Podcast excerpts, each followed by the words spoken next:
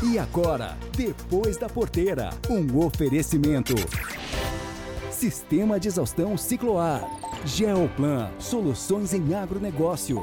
E Federa, nutrição animal.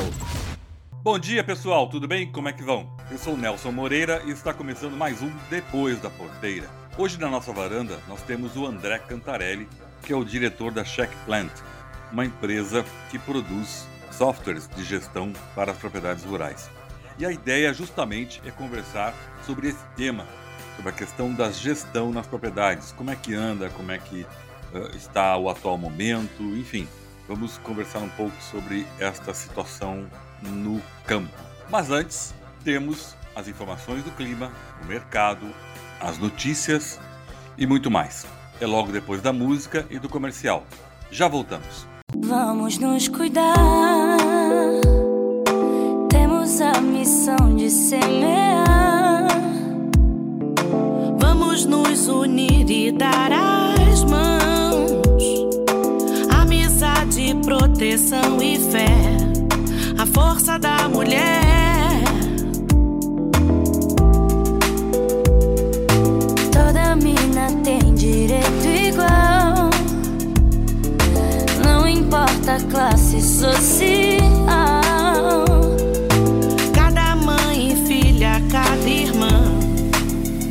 Cada cidadão.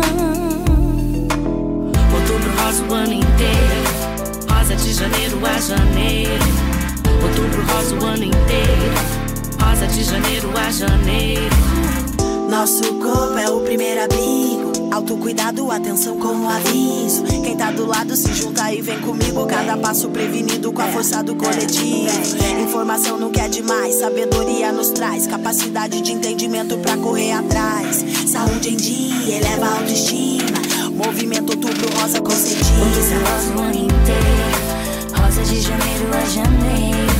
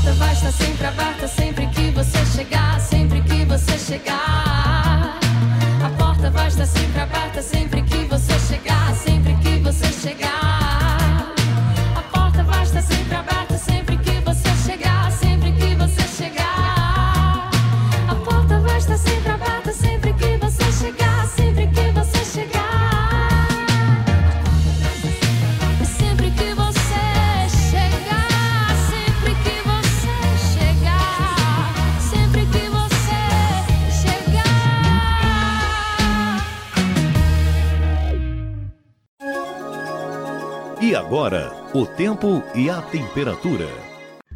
Olá para você produtor que está conectado aqui ao Depois da Porteira. Estou de volta, sou Ângela Ruiz aqui da Clima Tempo e eu trago para você a previsão do tempo para este fim de semana e para os próximos dias. Bem, depois desse período de chuvas no Rio Grande do Sul, que deixou o solo úmido e diminuiu a necessidade de irrigação, a semana foi marcada por tempo mais seco e temperaturas elevadas. Na fronteira oeste, os produtores aproveitaram essa janela de céu claro para semear as culturas de verão, como abóboras, pepino e tomate. Nos campos de cima da serra, as pastagens foram favorecidas pela boa disponibilidade hídrica em solo, luminosidade e também pelo aumento das temperaturas. Essas áreas tiveram um aumento significativo na oferta. Os produtores do Rio Grande do Sul e do Paraná avançam com os trabalhos no campo com o plantio da soja.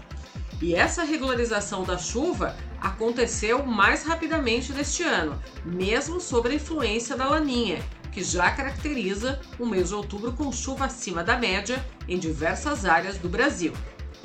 Por exemplo, em Minas Gerais, no Espírito Santo, Rio de Janeiro, norte de São Paulo, Paraná, centro-sul de Mato Grosso do Sul, Santa Catarina e até áreas do Pará e do Maranhão já apresentam um desvio de chuva acima da média.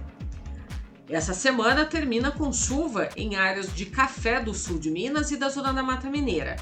A chuva aumenta entre o domingo e a terça-feira, espalhando fortes temporais e acumulados de até 100 milímetros sobre Minas Gerais. Chuva de mais de 20 milímetros diários podem ocorrer em patrocínio no domingo, segunda e terça, com risco de temporais e granizo nesta cidade mineira.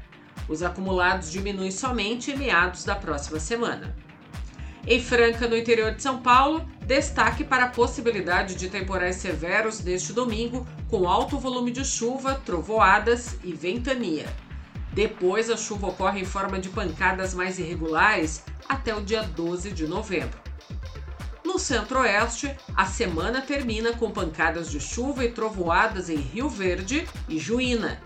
Em Sete Quedas e Lucas do Rio Verde, a chuva é mais irregular e com menores acumulados. Vem de forma bem isolada e o calorão predomina com máxima de 30 graus. Atenção para o aumento da chuva nos primeiros dias de novembro em Goiás, Distrito Federal e no leste de Mato Grosso. É também neste período que produtores do Mato Piba vão receber altos volumes de chuva, trazendo uma boa recuperação hídrica e previsão de aumento da água nos reservatórios. Em Gurupi, no Tocantins, previsão de chuva de 90 milímetros até o dia 12 de novembro. Os maiores acumulados ocorrerão entre o domingo, dia 7, e sexta, dia 12. No oeste da Bahia, a chuva aumenta a partir de quarta-feira, dia 3 de novembro, e fica volumosa com fortes temporais. Previsão de 114 milímetros pelos próximos 15 dias. Em Balsas do Maranhão, a chuva também aumenta, mas os acumulados são mais modestos. No entanto, a chuva frequente aumenta a capacidade hídrica do solo em todo o Matopiba, favorecendo a semeadura das culturas de verão. Mais destaques sobre a previsão do tempo você encontra no www.climatempo.com.br. Eu vejo você na semana que vem. Ângela Ruiz da Clima Tempo, direto para o Depois da Porteira. Soja, milho, boi gordo, preço do leite. Vem aí as informações do mercado agropecuário. Do lado dos grãos, o grande destaque da semana vai para as cotações de milho, com o contrato de dezembro em Chicago subindo 5% desde a última sexta-feira, fechando essa quinta-feira negociado a 5 dólares e 63 centavos por bushel. O principal motivo para essas altas foi o aumento dos preços do etanol, associado às elevações da cotação da energia e também ao aumento da produção do biocombustível no país. É válido destacar que os preços do milho na China também voltaram a subir, mesmo diante de uma boa safra esperada no país, o que levanta suspeitas sobre o montante e a qualidade dos estoques locais. No Brasil, a demanda seguiu baixa na semana, com relatos de negócios mais pontuais, o que acabou pesando sobre as cotações. O indicador Exalc BMF Bovespa fechou essa quinta-feira negociado a R$ 86,90 por saco, queda de 3% frente à semana passada. Outro grande destaque foi o algodão, com as cotações em Nova York ganhando 5% no acumulado da semana até essa quinta-feira, fechando o dia cotada aí a 113 centos por libra-peso, maior valor desde julho de 2011. Ventos positivos para as cotações da pluma sopraram dos bons números de exportação dos Estados Unidos, sinalizando boa demanda global e também das conversas entre o próprio Estados Unidos e a China relacionado ao trade mundial, incluindo produtos agrícolas, e tudo isso frente à proximidade do fim da primeira fase do acordo comercial entre os dois países, que ocorrerá agora em dezembro. A soja apresentou leves altas na CBOT, com o contrato mais próximo, de novembro, fechando essa quinta-feira a 12 dólares e 34 centavos por bushel, alta de 1% desde a sexta-feira influenciou o mercado a queda de 2% no valor do óleo de soja desde o fim da semana passada. Apesar disso, é importante ressaltar que as margens de esmagamento nos Estados Unidos voltaram a subir e há expectativa de que a demanda chinesa volte a aumentar, o que poderá dar mais impulso às cotações a despeito da chegada da safra norte-americana. No setor sucroenergético, o destaque da semana foi a divulgação do relatório da Única, na terça-feira, com os dados da primeira quinzena de outubro. O volume de cana processado foi de 19,7 milhões de toneladas, 47% abaixo da mesma quinzena do ano passado. A redução da moagem no período foi causada pelos bons níveis de precipitações e o maior número de usinas que já encerraram as operações, que agora somam 67 empresas. Para a próxima quinzena, a expectativa é que mais 83 unidades também encerrem as operações na safra 21-22. Em decorrência desse baixo volume processado, houve também uma queda generalizada dos produtos da cana. No caso do açúcar, a retração foi de 56% em relação ao ano anterior, atingindo uma produção de 1,15 milhão de toneladas, totalizando na safra 30,3 milhões de toneladas. Com a produção divulgada sendo menor do que a expectativa do mercado, os preços do adoçante, que estava em queda no início da semana, se valorizaram, fechando a quinta-feira com vencimento de março é, apresentando alta de 3% frente ao fim da semana anterior, negociado a 19,6 por libra-peso. No etanol, além da redução do volume com a menor moagem de cana, vale destacar o reprocesso de mais de 100 milhões de litros de etanol hidratado em etanol anidro, sendo o maior valor quinzenal observado nessa safra. Esse reprocesso deve-se à preocupação das empresas com o cumprimento da mistura obrigatória. A produção de hidratado na primeira quinzena de outubro foi 50,7% menor que observado no mesmo período de 2020, totalizando 647 milhões de litros. As cotações do produto voltaram a subir na semana, com o preço em Paulínia na quarta-feira sendo negociado aí a R$ 3,92 por litro sem impostos, alta de 6% frente ao fechamento da semana anterior. No mercado de café, as recentes chuvas acima da média no Brasil têm limitado novos aumentos de Arábica em Nova York, que fechou a quinta-feira com queda de 0,4% desde a sexta passada, levemente abaixo dos 2 dólares por libra-peso. Porém, o primeiro vencimento do robusto em Londres avançou 4,5% e atingiu 2.230 dólares por tonelada, se aproximando das máximas de 10 anos. A justificativa é a preocupação com a lentidão da exportação do Vietnã, maior produtor mundial do café robusta, diante da escassez de contêineres. Nas proteínas animais, o boi gordo continuou cedendo, mas oscilou durante a semana em meio às especulações em torno do assunto do embargo chinês. O indicador CPEA caiu para 256 reais por arroba, 1,4% abaixo da última sexta e 57 reais por arroba abaixo do final de agosto, antes do embargo. A ministra da Agricultura comentou que não houve liberação de cargas no porto de Xangai. Porém, o contrato de novembro subiu 0,6%, negociado aí a 271 reais por arroba. Guilherme Belotti, do Agro Semanal do Itaú BBA, especial para o Depois da Porteira. No mercado de frango, os preços médios do vivo em outubro foi marcado pela estabilidade, bem diferente do mês anterior, o qual foi registrado em altos patamares de negociação. E se você ouvinte recorda dos episódios anteriores, principalmente do mês de setembro, aquelas altas consecutivas resultou em recordes reais da série histórica do CPEA, iniciada em 2004. Legal destacar também que os principais insumos utilizados na cadeia, como milho e farelo de soja, registraram desvalorizações, contribuindo para o aumento do poder de compra dos avicultores. Em relação ao mercado da semana, do dia 20 a 27 de outubro, os preços da carne de frango recuaram em todas as regiões acompanhados pela equipe do CPE. Este movimento já característico final de mês é devido aos seguintes fatores. Primeiro, renda retraída da população, o que acaba pressionando as cotações da proteína. E segundo, diante deste comportamento da população, os vendedores adotam a estratégia de realizar reajustes na, na, na tabela, assim, para garantir maior liquidez do produto no mercado interno. Agora entrando aí no mercado de suínos, o comportamento da última semana do mês, do mês para a cadeia de suínos não foi tão diferente da sua substituta, porém de forma mais acentuada em praticamente todas as praças acompanhadas pelo CPE. Para você ouvinte ter uma dimensão desse recuo no valor do vivo, a região com queda mais intensa foi verificada no norte do Paraná. Em termos percentuais, para a gente ter essa dimensão, foi um recuo de 8,2% em relação à semana anterior.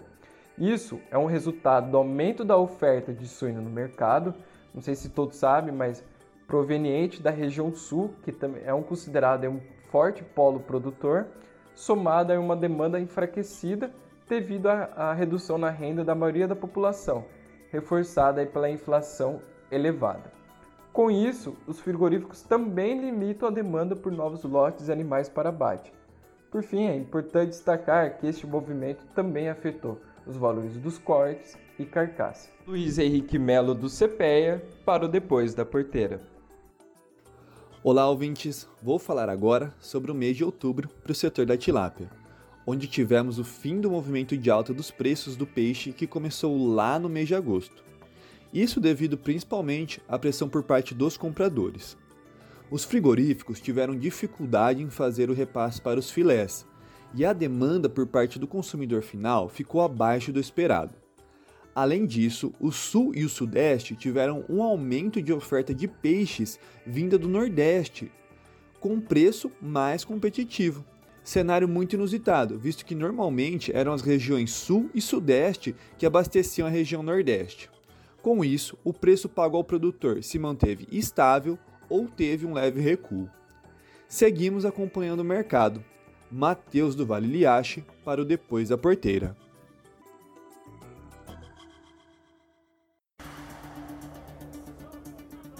E agora, Mundo Startup, apresentado pela Kátia Desessart. A startup holandesa Vertoro patenteou um processo termoquímico capaz de transformar praticamente qualquer resíduo da agricultura em combustíveis para substituir derivados de petróleo, como gasolina e o diesel. A empresa desenvolveu a tecnologia para transformar a lignina em um composto estável e fácil de processar, mantendo suas propriedades naturais. A biomassa, onde está a lignina, é um dos recursos naturais mais abundantes, econômicos e renováveis do mundo. Embora biomassas em geral contenham lignina em uma alta porcentagem, algo até 25%, a maior parte delas não é usada de nenhuma forma, porque é considerada difícil de processar. A startup Vertoro desenvolveu um processo simples que aquece a lignina sólida por 30 minutos em qualquer solvente orgânico sem a necessidade de catalisadores adicionais. Se o Brasil já é um dos maiores produtores de biocombustíveis, poderia se tornar ainda mais uma superpotência energética com o aproveitamento de subprodutos das mais variadas culturas agrícolas. Segundo o site da startup, o resultado é um produto que pode ser transformado em diversos combustíveis e materiais em alto desempenho, devido ao fato de as propriedades naturais da lignina serem preservadas.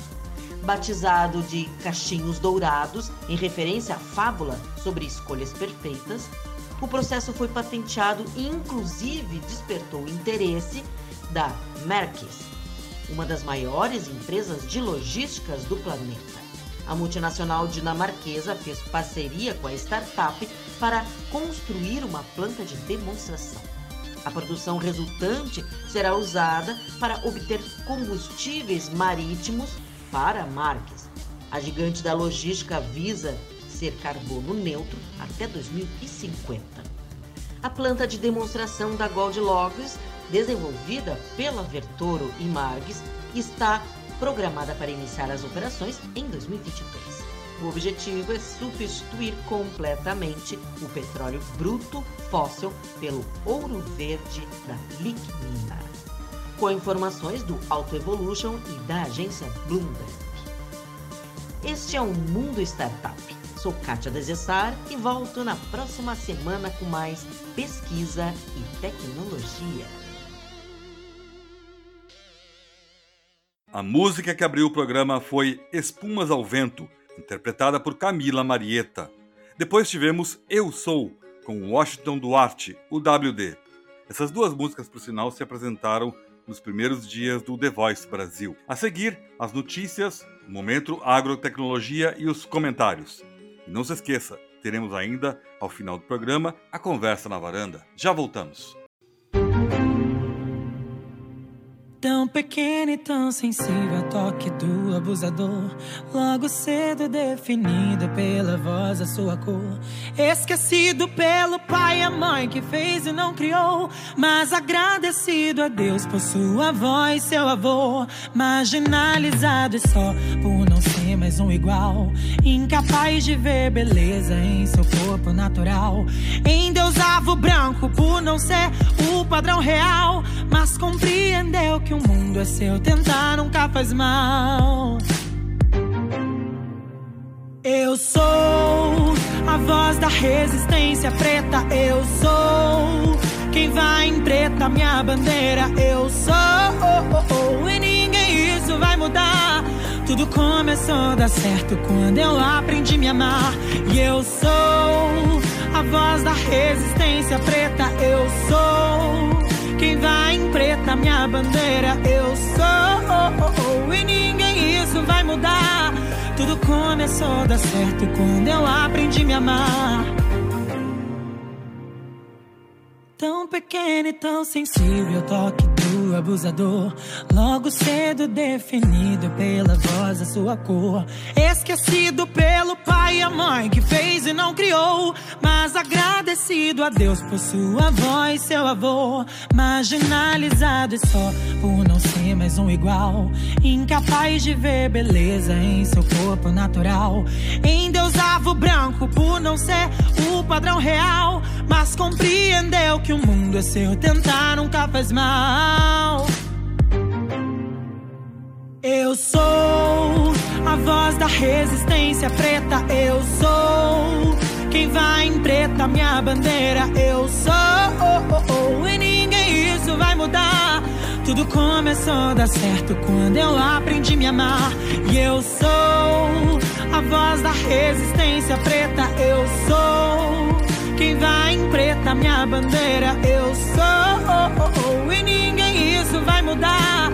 Tudo começou a dar certo quando eu aprendi a me amar.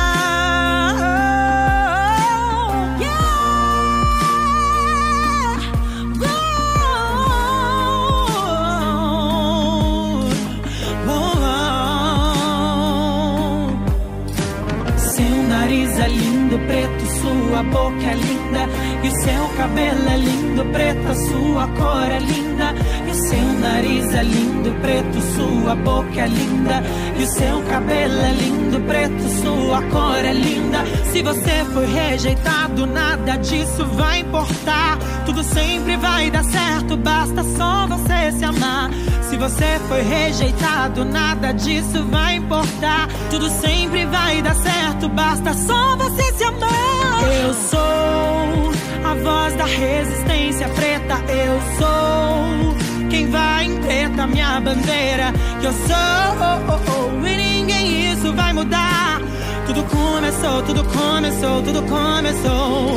Que eu sou. Você que é produtor de hortifruti, tá sabendo que a LS Tractor tem os tratores feitos sob medida para sua propriedade? Eles são tão específicos que têm até um nome diferente. São os Hortifruti Tratores. Com ele, você faz as tarefas da sua plantação com eficiência garantida por quem entende do negócio. Afinal, a tecnologia vem da Coreia do Sul, uma das maiores especialistas em hortifruti do mundo. Pode confiar. Vá até uma concessionária, converse com um dos nossos profissionais e garanta o seu Hortifruti Trator LS Tractor, a marca de tratores que mais cresce no Brasil. E agora, Agro Repórter, o agronegócio em notícias. Bom dia. Carne bovina. As importações de carne bovina pelos Estados Unidos devem chegar acima de 1 milhão e 400 mil toneladas em 2021, pouca coisa abaixo de 2020, porque a produção interna aumentou em cerca de 300 mil toneladas. As exportações, contudo, deverão se ampliar em 16% para 1 milhão e 500 mil toneladas. E o consumo doméstico manterá a expansão. Os números do USDA, que se apoiam nos resultados até setembro, em crescimento regular desde janeiro, mostram que o quarto trimestre do ano deverá ser bom para os players brasileiros e seus pares locais, presentes naquele mercado. Agroeconomia. Os contratos firmados entre produtores de soja e milho e os compradores de grãos têm ficado cada vez mais rigorosos nos últimos anos, com os riscos da operação recaindo apenas sobre o produtor rural. Segundo a AproSoja, o alerta foi feito pelo presidente da AproSoja Brasil, Antônio Galvão, aos secretários de Política Agrícola e de Defesa Agropecuária do Ministério da Agricultura, o MAPA, Guilherme Bastos e José Guilherme Leal, durante o encontro na última quarta-feira em Brasília. O presidente da ProSoja Brasil levou aos secretários outros pontos que são motivo de preocupação por parte dos produtores, entre eles os atrasos na entrega de insumos e até cancelamentos de contratos de vendas de fertilizantes e defensivos para a safra 2021-2022. Galvão pediu providências do mapa em relação à classificação de grãos, para evitar que empresas continuem aplicando descontos sobre grãos avariados. Segundo ele, já existem pesquisas comprovando que um grão avariado possui o mesmo valor nutritivo que um produto com boa aparência. O leilão de compra de milho da Companhia Nacional de Abastecimento, marcado para a próxima segunda-feira, dia 1, foi transferido para quarta-feira, dia 3. Segundo a estatal, a alteração ela se deve especialmente à demanda de agentes de mercado interessados nessa operação. Esses novos editais, eles também sinalizam que o produto ele deve estar acondicionado naquela sacaria de polipropileno convencional sem impressão, ou seja, diferente daquilo que apontavam os primeiros editais. E o milho destinado para o estado de Roraima, que é o lote 33, deve ser entregue com um peso de 50 quilos. Já para os outros estados, o peso segue normal aí 60 quilos, né, considerando o quilo líquido e descontando o peso da sacaria. Os novos editais também trouxeram mais algumas alterações que podem ser conferidas tanto no site da Conab como também no site da BBM, bbmnet.com.br. Lembrando lembrando que esses são os primeiros editais referentes à compra de 56.200 toneladas de milho para o abastecimento do programa Milho de Balcão. Esse produto ele é parte daquele montante de 110 mil toneladas que estão previstos para aquisição na portaria interministerial número 20 do dia 15 de outubro de 2021, que foi divulgado pelo Ministério da Agricultura em conjunto com o Ministério da Economia. Todos esses resultados, aí os avisos, os comunicados, eles estão disponíveis no portal da Conab. Quem pode participar desses leilões são aqueles produtores rurais, né, de milho, evidentemente, também cooperativas, comerciantes e cadastrados perante Bolsa de Mercadorias, que por ela, né, por elas é feito aí essa participação nos leilões da Conab. O reforço nos estoques públicos de milho vendido pela estatal, ele auxilia especialmente aqueles pequenos criadores de animais animais de todo o país, principalmente os que estão situados em locais mais distantes dos grandes centros e das zonas de produção de milho, que acabam precisando desse produto para compor a alimentação dos plantéis. De São Paulo, em especial para o Depois da Porteira, Sara Kirchhoff. Ovos. A última semana de outubro, mês dedicado a promover o produto, vai seguindo em mercado desequilibrado, mas conseguindo sustentar as bases de referência nos negócios realizados com ovos brancos e vermelhos. O preço recebido na comercialização da caixa de ovos brancos se encontra 5,5% abaixo do recebido na abertura do mês e mantém a mesma diferença adicional para a caixa de ovos vermelhos no decorrer de todo o período. Embora o mercado siga fragilizado, a tendência aparenta ser de estabilidade nas cotações diante da proximidade do encerramento da semana e do mês. Com isso, o mercado já começa a viver a expectativa de chegada de novembro, vislumbrando novas oportunidades. Suínos. Os preços dos produtos suinícolas, acompanhados pelo CPEA, estão em queda neste encerramento de outubro. Segundo pesquisadores do centro, a demanda pela carne no atacado se desaqueceu devido à diminuição na renda de maior parte dos consumidores, reforçada pela inflação elevada. Segundo o CPEA, os frigoríficos limitam a demanda por novos lotes de animais para abate. Após iniciarem o mês em ritmo intenso, as exportações brasileiras de carne suína vêm se enfraquecendo nesta segunda quinzena de outubro. Dados da CSEX apontam que nos primeiros 15 dias úteis do mês foram embarcadas 151.400 toneladas do produto in natura, com média diária de 4.400 toneladas, 9,8% abaixo da verificada em setembro de 2021, mas 13,1% acima da registrada em outubro do ano passado. Este foi o Agro Repórter, o agronegócio em notícias. E agora, Momento Agrotecnologia, apresentado por Arno Dalmayer. Olá, eu já tenho comentado aqui sobre a internacionalização das fábricas de implementos no Brasil. Até então, apenas as fábricas de tratores ou de autopropelidos eram internacionais ou multinacionais. Tá? Mas a partir da virada do século, ano 2000, eh, começaram a entrar no Brasil algumas empresas estrangeiras de implementos, eh, fazendo basicamente fazendo aquisições. E talvez uma das primeiras aquisições eh, tenha sido a Kuhn que comprou a Metasa de Passo Fundo e manteve evidentemente a qualidade das semeadoras e, plantadeiras da, da Metasa com uma grife espetacular de engenharia.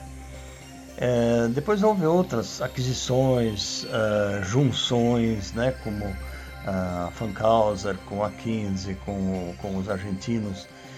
E Agora, cada vez mais, não é? A, a ACO, a GCO, comprando a Esfio de, de Ibirubá, ex-Esfio Stara, não é?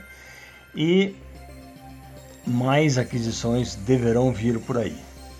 Agora, há uma evidência de que esse fenômeno da aquisição de fábrica de implementos não é apenas no Brasil, a japonesa Kubota, basicamente fabricante de tratores, acaba de adquirir uma excelente empresa de pulverização, de pulverizadores, de tecnologia de aplicação na Espanha, chamada FEDE. FED. A FED tem equipamentos muito bons, de muita qualidade, especialmente numa especialidade que é na Espanha, a parte de tratamento fitossanitário de eh, culturas permanentes, de fruticultura e, e culturas desse tipo. Então hoje a Cubota é a proprietária da FED, prometendo manter a marca, a sede, por um tempo talvez até o comando da FED. Nós não conhecemos essas duas marcas no Brasil, especialmente a, a, a FED a gente não conhece, mas é, seguramente alguma outra fábrica vai adquirir, ou alguma outra fábrica brasileira que não está tão bem, vai ser adquirida cedo ou tarde por alguma fábrica maior, ou de implementos do exterior, ou e principalmente de tratores, pela tendência de se tornar um full liner, ou seja, ter toda a linha de implementos, eh, desde a tração, desde o trator até a colheita. Aguardem mais novidades, vem por aí no mundo desses negócios de fábricas de implementos. Aqui é Arno Dalmayer do Momento Agrotecnologia. E agora, a informação de cocheira que só os nossos colunistas viram. Olá, amigos do Depois da Porteira, aqui é Lilian Munhoz. É um grande prazer estar com vocês em mais uma semana, trazendo os destaques do nosso agro. Chegamos ao final do mês de outubro e que mês, hein?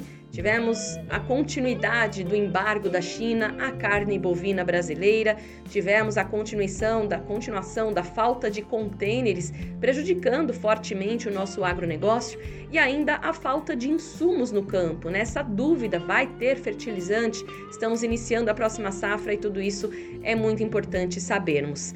Mas o que eu venho trazer para vocês é que, olha, mais um problema. No Brasil e no mundo está difícil fabricar carros.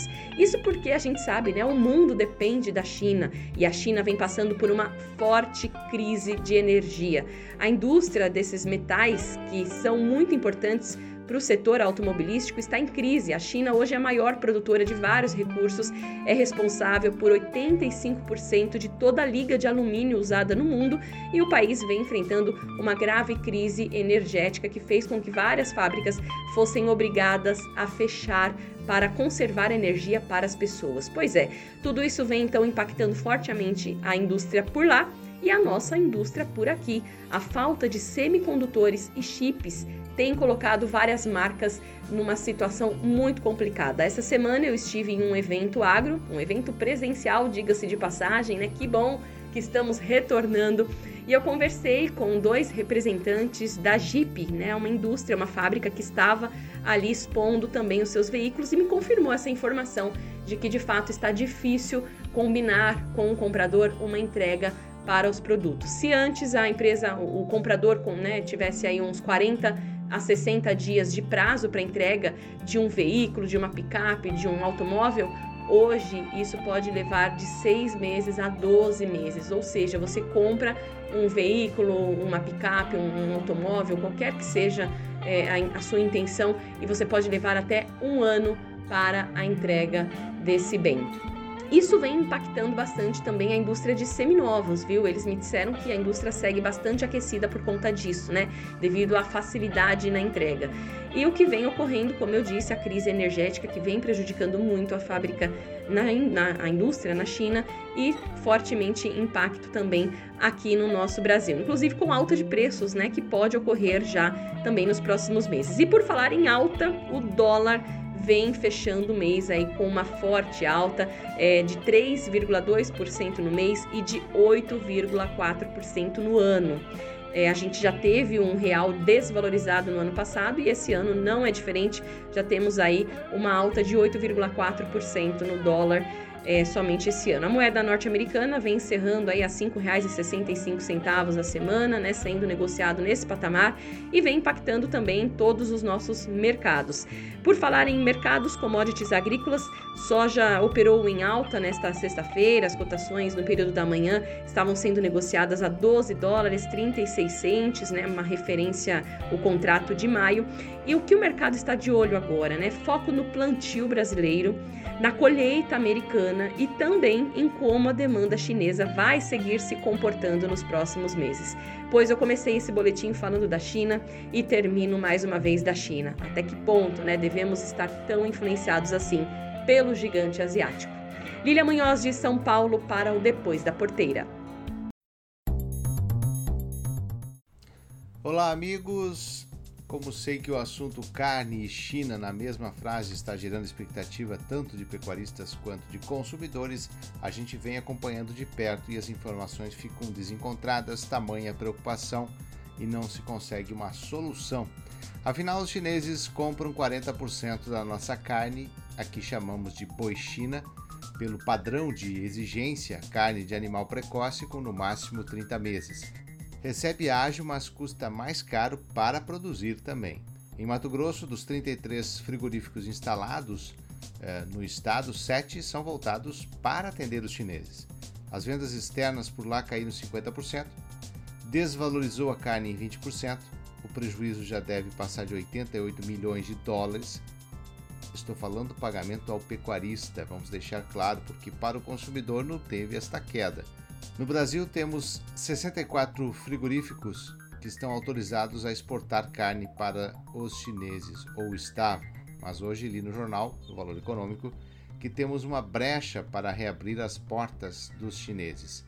A aduana do porto de Xangai está prestes a liberar, para a entrada na China, da primeira carga de carne bovina do Brasil desde o início do embargo. A consultoria Agrifato, que está acompanhando, diz que já houve sinal verde e que está sendo feita a liberação de um carregamento. Essa é a novidade. Um carregamento que partiu de Tocantins, mas tem outros 21 pedidos de liberação na fila da aduana que na realidade podem ser negados. É uma expectativa. Lotes provenientes de Mato Grosso têm mais chance de serem barrados, ou não. Mas oficialmente até agora o Ministério não tem nada de concreto. Mas se liberar o primeiro carregamento, quem sabe vira o jogo então essa é a expectativa. Com todas as negociações, isso deixou de ser um problema técnico, deixou de ser um problema é, que se discute realmente se de fato tem algum prejuízo comprar carne do Brasil por causa de dois casos atípicos de vaca louca que não tem nenhum problema, já está liberado pela Organização Mundial de Saúde Animal. Então o fato virou político, mas acredito muito mais que é mercado, que é uma barreira de mercado que os chineses criaram. Vamos aguardar que isso já virou uma novela. De Brasília, Marcelo Lara. Raíssa, você perguntar o que, que pode ser feito né, nesse país maravilhoso, cheio de oportunidades, mas a gente vive mergulhado em problemas. Então, dei uma estudada na soja, maior cultura, viramos campeões mundiais.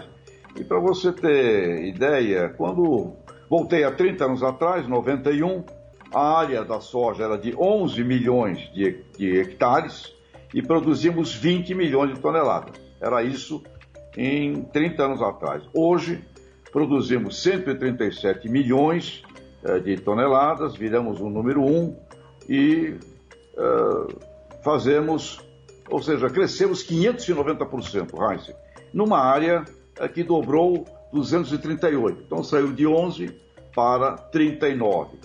A produtividade do país era de 28 sacas por hectare, lá em 91, hoje é de 58, cresceu 104. Mas, Raíssa, a coisa que é incrível, quando você vê os melhores agricultores, os agricultores campeões, os agricultores olímpicos, que trabalham com as melhores performances tecnológicas de gestão, a produtividade deles é o dobro dessa produtividade média. É uma é produtividade de 117, 120, 110 sacas por hectare. Então o Brasil, de fato, economizou, eh, na, na métrica que tem hoje, economizamos 40 milhões de, de terra. Mas, se nós tivéssemos a agricultura, todo mundo trabalhando dentro de um padrão, de uma performance elevada no uso da tecnologia existente, nós estaríamos utilizando ainda, estaríamos economizando não 40 milhões de hectares, estaríamos economizando 60 milhões de hectares. Então, o que, que isto revela na, na pergunta que você me fez quarta-feira? O que, que pode o que, que será feito? será feito realmente uma intensificação da produtividade a partir da ciência e da tecnologia. Mesmo na soja, a produtividade média brasileira é a metade dos melhores produtores brasileiros. Portanto, fica evidenciado aí, Heisen, o potencial, potencial de melhorar tudo no Brasil. Só precisa de um planejamento, de uma gestão e de um programa que efetivamente eleve a mediana de todos os produtores brasileiros, Heisen. É para é esse, esse é o caminho que nós vamos para os próximos 10 anos. Abraços, até! Agroconsciente, com José Luiz Tejon. Depois do intervalo, quando vamos ouvir Certidão, apresentado pelo grupo Casuarina, um pedido do nosso convidado André Cantarelli, teremos a conversa na varanda. Já voltamos. Prevenir e solucionar os problemas na armazenagem, o sistema cicloar de exaustão, aeração e iluminação contribui para a manutenção da qualidade dos grãos. O exaustor conta com um inovador sistema luminária que proporciona redução de custos de energia, menor perda de peso da massa do grão e eliminação da condensação. Proteja sua safra e aumente seus lucros. O Cicloar Exaustão Aeração garante a qualidade dos grãos armazenados.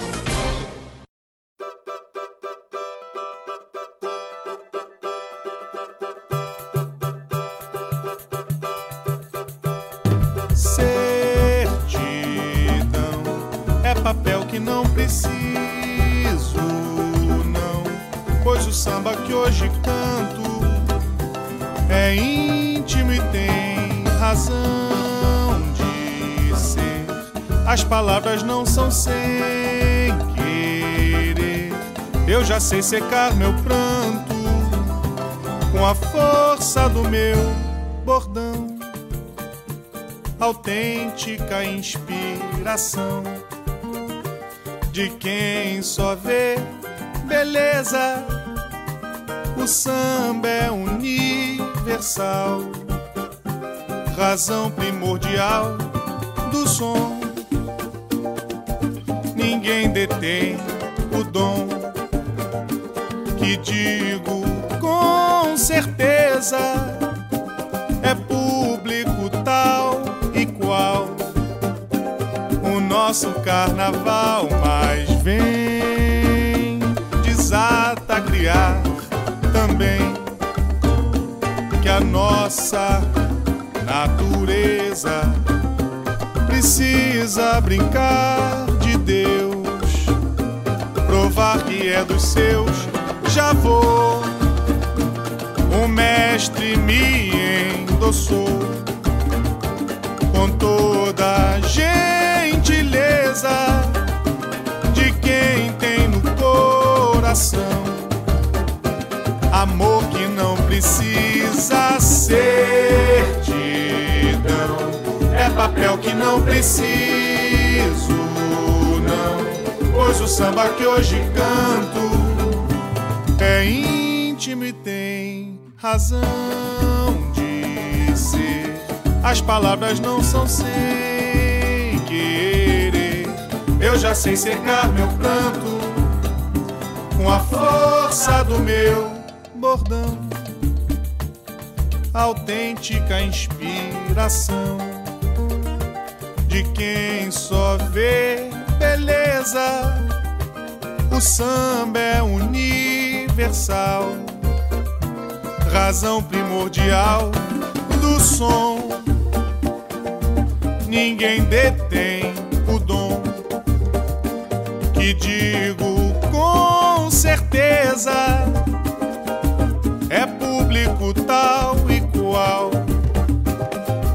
nosso carnaval, mais vem desata criar também que a nossa natureza adora brincar de Deus pra ver se é dos seus. Já vou,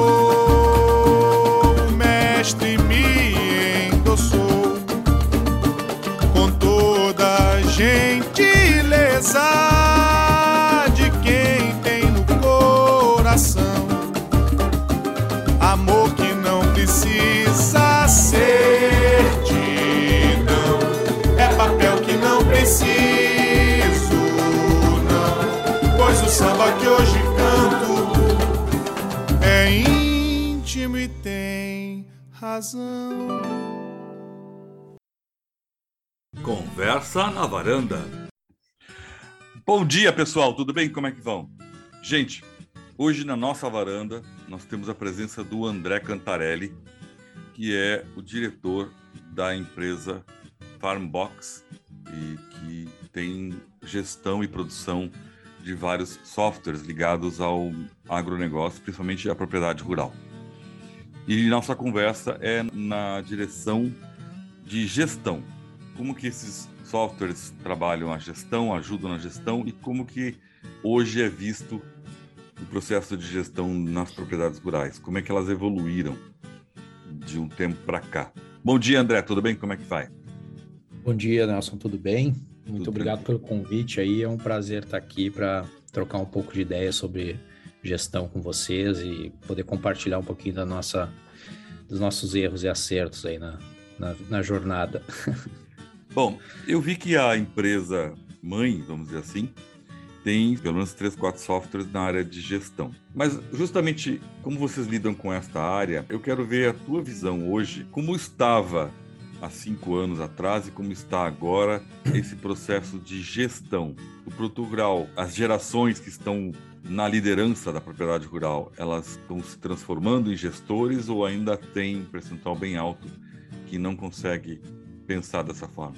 Nelson, vamos lá. Quando a gente fala de Brasil, né, a gente está falando de sempre um volume muito grande de todos as, os perfis de, de produtores, porque além da gente ter muitas regiões diferentes, bem diferentes, tem cultura diferente quando a gente fala de gestão agronômica e produção agrícola no, forma geral. A gente, essas regiões são grandes também, então é, é, é uma diversidade muito grande para a gente cravar aqui, tipificar todo mundo assim em dois, três grupos e dizer, olha, é assim ou não. Ou não.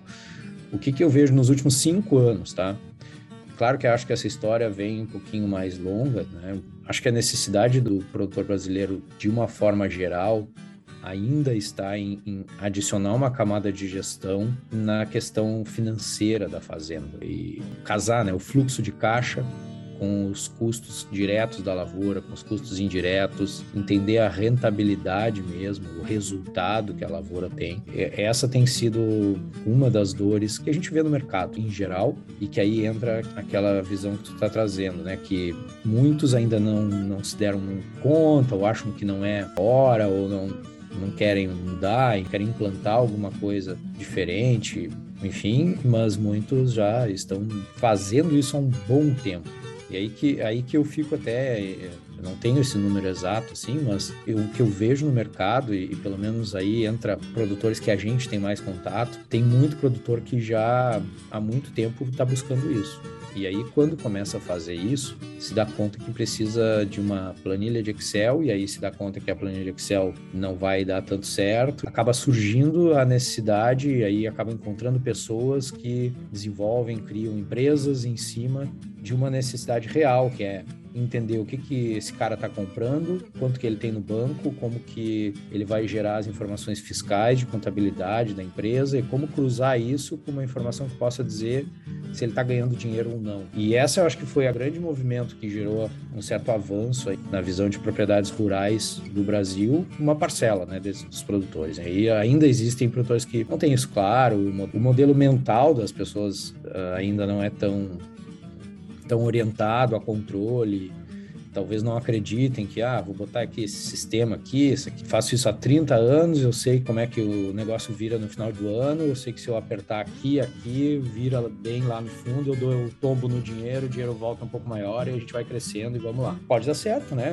Eu acho que o Brasil cresceu muito assim, então eu não acho que a gente deva dizer, não, isso aqui não funciona. Claro que não. O, o modelo mental dos empreendedores que fundaram o agronegócio brasileiro nos últimos anos, ele é vencedor. E não é só porque não tinha gestão, então dá certo sem ter. Não, esses caras tinham outros atributos. Uma coragem, empreendedorismo, uma visão, um suor e sangue misturado no trabalho ali, que compensa e que faz a coisa virar. Mas agora a gente está vivendo uma outra era e as coisas evoluem naturalmente. Então a gente precisa, além do sangue e do suor, precisa competir melhor. Então o produtor precisa competir melhor, precisa ser melhor do que já foi. Não interessa o que trouxe até aqui. O que interessa é que o produtor precisa evoluir. E aí eu, eu vejo um movimento nos últimos cinco anos, até antes dos últimos cinco anos, de muitas fazendas já terem ERPs implantados. E aí não é um sisteminha que controla fluxo de caixa e nota fiscal e onde está gastando dinheiro. São softwares que têm processos definidos. E se o processo não anda, a coisa realmente fica travada. Então, assim, precisa organizar, precisa de gente, de uma boa conexão de internet, às vezes mais na fazenda mesmo, tem um escritório na cidade, então tem que ter comunicação. Então, houve essa evolução, até eu diria anteriormente a esses cinco anos que tu está trazendo, quando a gente fala de gestão financeira das propriedades, né? Tá. Isso, eu, isso eu vejo muito claramente. E aí a gente entra como, como, uma segunda camada de gestão da propriedade. É muito comum a gente ver assim, ah, ferramenta de gestão é a gestão financeira de uma propriedade rural.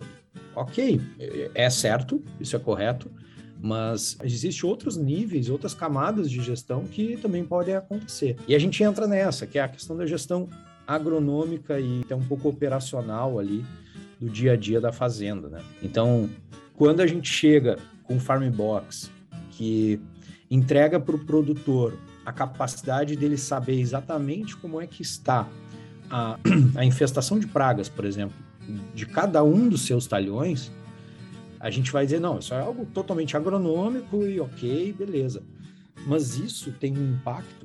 Quando o produtor olha para isso com uma lupa, ele acaba gerando impacto no negócio como um todo.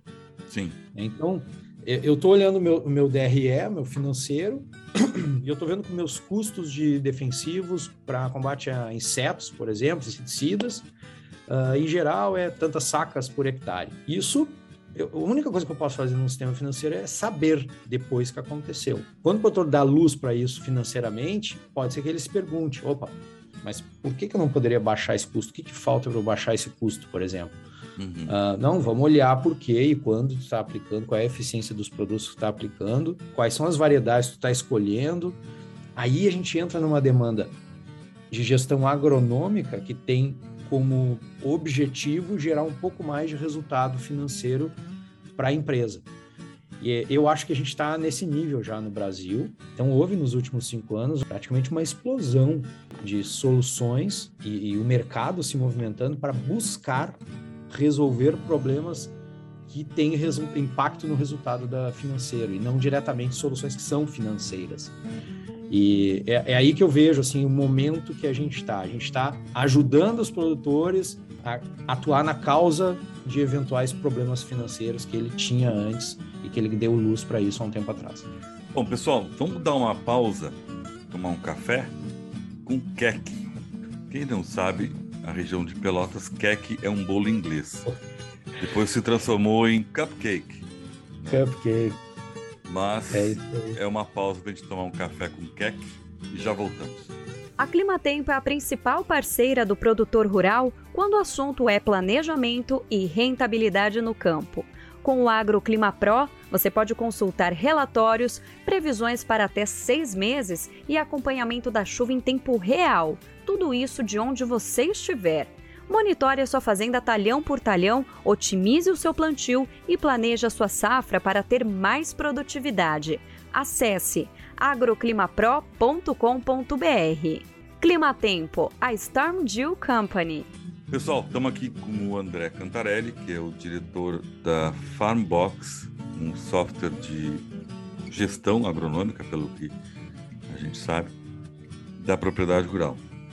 E nós estamos discutindo gestão, justamente. André, pelo que tu coloca, tem duas coisas.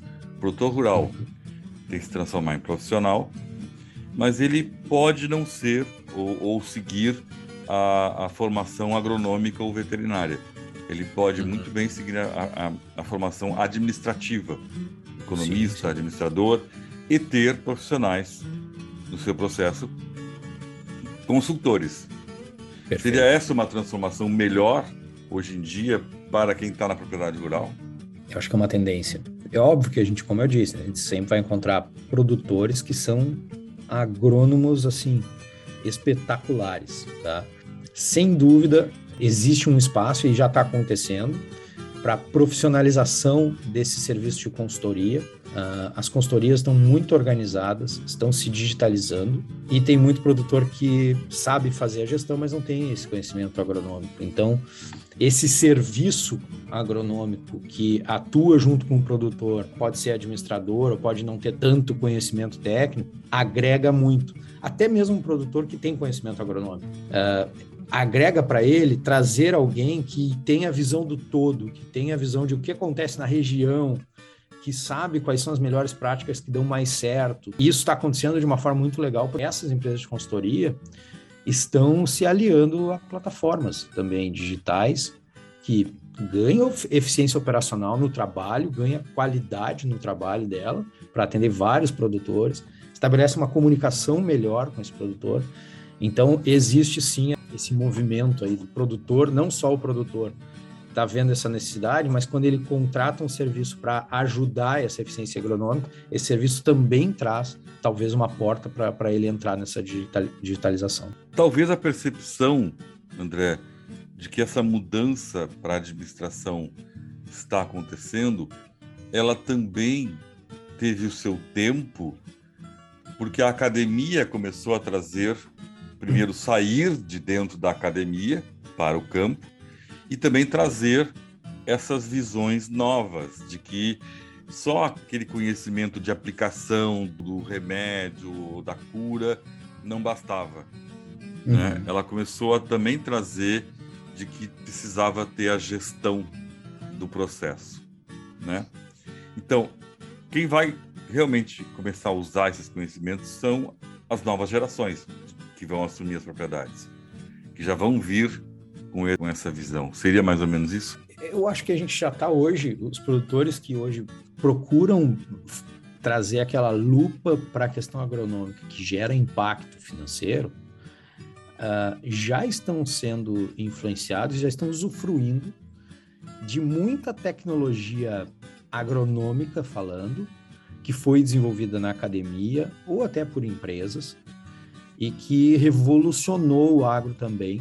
Nessa mesma janela de tempo aí que vem acontecendo essa busca por gestão e controle de software, ao mesmo tempo que aconteceu tudo isso, ou seja, nos últimos anos, 5, 10, 15 anos, a gente vem sendo brindado por resultados de pesquisas uh, científicas, de trabalhos uh, de Embrapa ou empresas, uh, enfim, que, que agregam novas práticas agronômicas que geram muito resultado também. Então, hoje a gente está falando de entender o solo de uma maneira absurda, onde o produtor realmente sabe qual é a condição de solo de cada, cada metro quadrado da lavoura, é possível saber isso e direcionar os seus insumos só onde dá mais resultado ou compensar. Então, assim, é, eu, eu vejo que toda essa a evolução do controle por software, por, por novas ferramentas de gestão agronômica, estão muito ancoradas nessa contribuição que a academia, de uma forma geral, ou seja, a ciência, tem uh, gerado aqui para a gente. Então, eu não, eu não teria, por exemplo, nós não teríamos uma plataforma de gestão agronômica que traz uh, parâmetros que ajudam o produtor a saber se, o, se os talhões deles estão infestados com uma determinada praga, se antes alguém não tivesse feito uma pesquisa para entender que duas lagartas uh, por pano de batida é algo que tem impacto econômico na produção dele. Isso eu, eu sou a, a, a Checkplant, o Farmbox é uma empresa de software. A gente não criou esses parâmetros. A gente entende isso da academia, entende sobre as pesquisas científicas e transfere isso para uma plataforma, entende como que isso vai encaixar na vida lá do produtor para ele conseguir usar isso de fato de uma forma fácil, sem precisar contratar um cientista para estar dentro da lavoura dele. Então, eu acho que essas duas coisas caminham muito junto, né? Essa contribuição científica da academia, quando se fala só de práticas agronômicas, o que traz resultado, genética, enfim, e, e caminha muito junto com, com plataformas digitais que acabam mapeando o, o que, que é o processo ideal para ter um bom resultado, trazendo isso para uma plataforma digital para que as coisas possam ser medidas, possam ser acompanhadas no dia a dia do produtor. Gente, a minha alegria é que o André de Pelotas, aquela cidade que, famosa pela produção de doces, e nós vamos fazer uma pausa, tomar um refri e comer uns doces que estão aqui ó, na mesa. Já voltamos. Existe uma diferença entre manter o gado alimentado e fazer ele ser produtivo. Com os produtos Vedera, seu rebanho fica mais saudável e se alimenta melhor, transformando pasto em quilos de carne ou litros de leite. Nossa linha de sais minerais ativa o sistema metabólico, promovendo melhor conversão e trazendo mais lucros. Venha conversar conosco. Temos produtos para todas as suas necessidades. Faça contato pelo 054 98422 4099. Vedera, a solução certa para o seu rebanho. Bueno, pessoal, estamos voltando aqui para conversar com o André, que é diretor da Farmbox também da empresa mãe, criadora da Farmbox e outros produtos. Pelo que a gente conversava no início, a gente percebe, a grosso modo, no produtor essa pressão para que ele mude o processo de gestão. E isso demanda ele ter, ou na equipe dele ou na família dele, pessoas que entendam de administração, ou ele contratar pessoas de administração, certo? Mas também demanda ele internamente fazer um outro pensamento, mindset, como diz, né? Ele se transformar por uma nova visão. A entrada dessa onda de digitalização, startups, não é de novo uma pressão que, entre aspas, atropela o produtor, no sentido assim, ou tu tá dentro, tu tá fora, tu vai quebrar, tu vai sair fora. Ele não cria certas angústias que daqui a pouco os produtores não têm mão, não têm perna para alcançar? Cria, tá? Essa é uma coisa que é, é verdadeira, que é quando a gente é pressionado, quando a gente recebe algo que a gente nem está buscando e isso pode não fazer sentido para ele, né? Só que eu acho que a maior pressão pela digitalização não está vindo através das soluções do agro, soluções de, digitais para a agricultura, para o agronegócio. Por mais que existam muitas e que eu falei que tem mais explosão. Eu acho que a vida do produtor, independentemente da sua idade, já foi invadida por uma digitalização. E aí a gente tem dois exemplos. A gente tem os aplicativos de banco, por exemplo, tá. e a gente tem o WhatsApp. Vamos, uhum. vamos assim, só para pegar dois, né? Isso já foi, é, já passou, né? Já está em outro nível de todo mundo estar utilizando uma ferramenta digital. Isso ajudou muito, tá? Quando o produtor vê naquela mesma linguagem, numa tela, né? naquele mesmo formato ali, algo que, que tenta representar de alguma maneira algo sobre a propriedade dele e a mente dele já está meio que digitalizada em função da, daquele dispositivo que ele está acostumado, isso ajuda. Né? Se a gente não tivesse o mundo inteiro convergindo para uma digitalização, a gente chegar sozinho e tentar digitalizar a propriedade rural do produtor, hoje pode chegar em qualquer propriedade rural, pode pegar o técnico mais da base da fazenda, que tenha menos instrução, o dedo dele está acostumado a, clicar, a ver uma tela, uhum. mesmo que ele tenha baixa escolaridade, não, não importa, ele está acostumado. Uhum. Então isso facilita, tá? Entendo. Isso facilita. Claro que ainda falta o mindset de gestão. Aí depende muito de como o produtor enxerga a sua propriedade, se ele está realmente preocupado com gerar bons indicadores, se, se a mente dele deu uma virada sobre isso, mas a, a digitalização é, ficou um pouco mais fácil. Eu acho que às vezes se criam nomes, a academia ou as empresas trazem nomes que criam barreiras para o uso daquele serviço da tecnologia. Sim, sim, entende? Para o um entendimento básico. Não te parece assim? Não, total. E eu vejo que é uma estrada de aprendizado para todo mundo. Nelson, a gente mesmo precisou começar com produtores que sabiam o que queriam, um nível que é raro encontrar.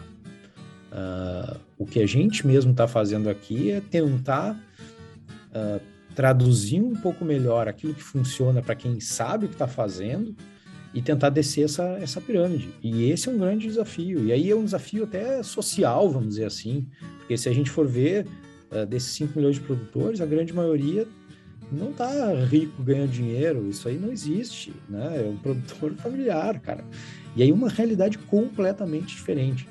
Então, uh, a gente aqui precisou aprender como fazer agricultura digital com quem sabia fazer agricultura com quem já sabia o que queria, com aqueles caras que já tinham até um nível de gestão financeira e, e precisavam evoluir. Tá, mas isso não deixa de ser, quando a gente fala na pirâmide de, de produtores, não deixa de ser algo que está sendo feito para quem está mais na, na, ponta. E é verdade. Uhum. Uh, porque como que a gente vai, sem saber, vai, vai construir uma plataforma que realmente funcione agronomicamente? Bom, a gente precisa aprender. E isso está descendo. A gente está hoje chegando a níveis de produtores um pouco com, com áreas menores, com outros tipos de, de visão, de desafios, e a gente também precisa se adaptar com isso. Eu acho que uh, as soluções digitais que falarem mais com essa base da pirâmide tem uma tendência muito grande a prestar um grande serviço, gerar um impacto diferente também. Eu acho que esse é um caminho. Eu acho que o futuro não é tanto fazer coisas maravilhosas para o topo da pirâmide, mas fazer bem feito para a base. Eu acho que isso é um desafio de futuro que todo mundo tem quando está falando de gestão agronômica, agrícola, ou até mesmo gestão financeira, propriedade, o mais básico, né? Então tem, tem muito Brasil aí para a gente explorar. Gente, essa prosa é muito boa e foi deliciosa também pelos doces que chegaram. Mas a gente tem que parar porque chegou a hora. Eu vou agradecer o André Cantarelli, que é diretor da Box, por essa prosa de gestão. André, muito obrigado pela tua presença, muito obrigado pelo teu tempo e eu espero que a gente consiga voltar a conversar muito em breve. Eu que agradeço, foi um papo muito legal, muito tranquilo e espero ter ajudado um pouco aí, provocado pensamentos aí na, na turma toda. Obrigado pela oportunidade aí, Nelson. Valeu. E o Depois da Porteira vai ficando por aqui, desejando a todos uma ótima semana. A apresentação é de Nelson Moreira e a produção é da Agropress Marketing e Comunicação. Agradeço a todos pela audiência, espero encontrá-los no próximo programa. Um abraço e até lá!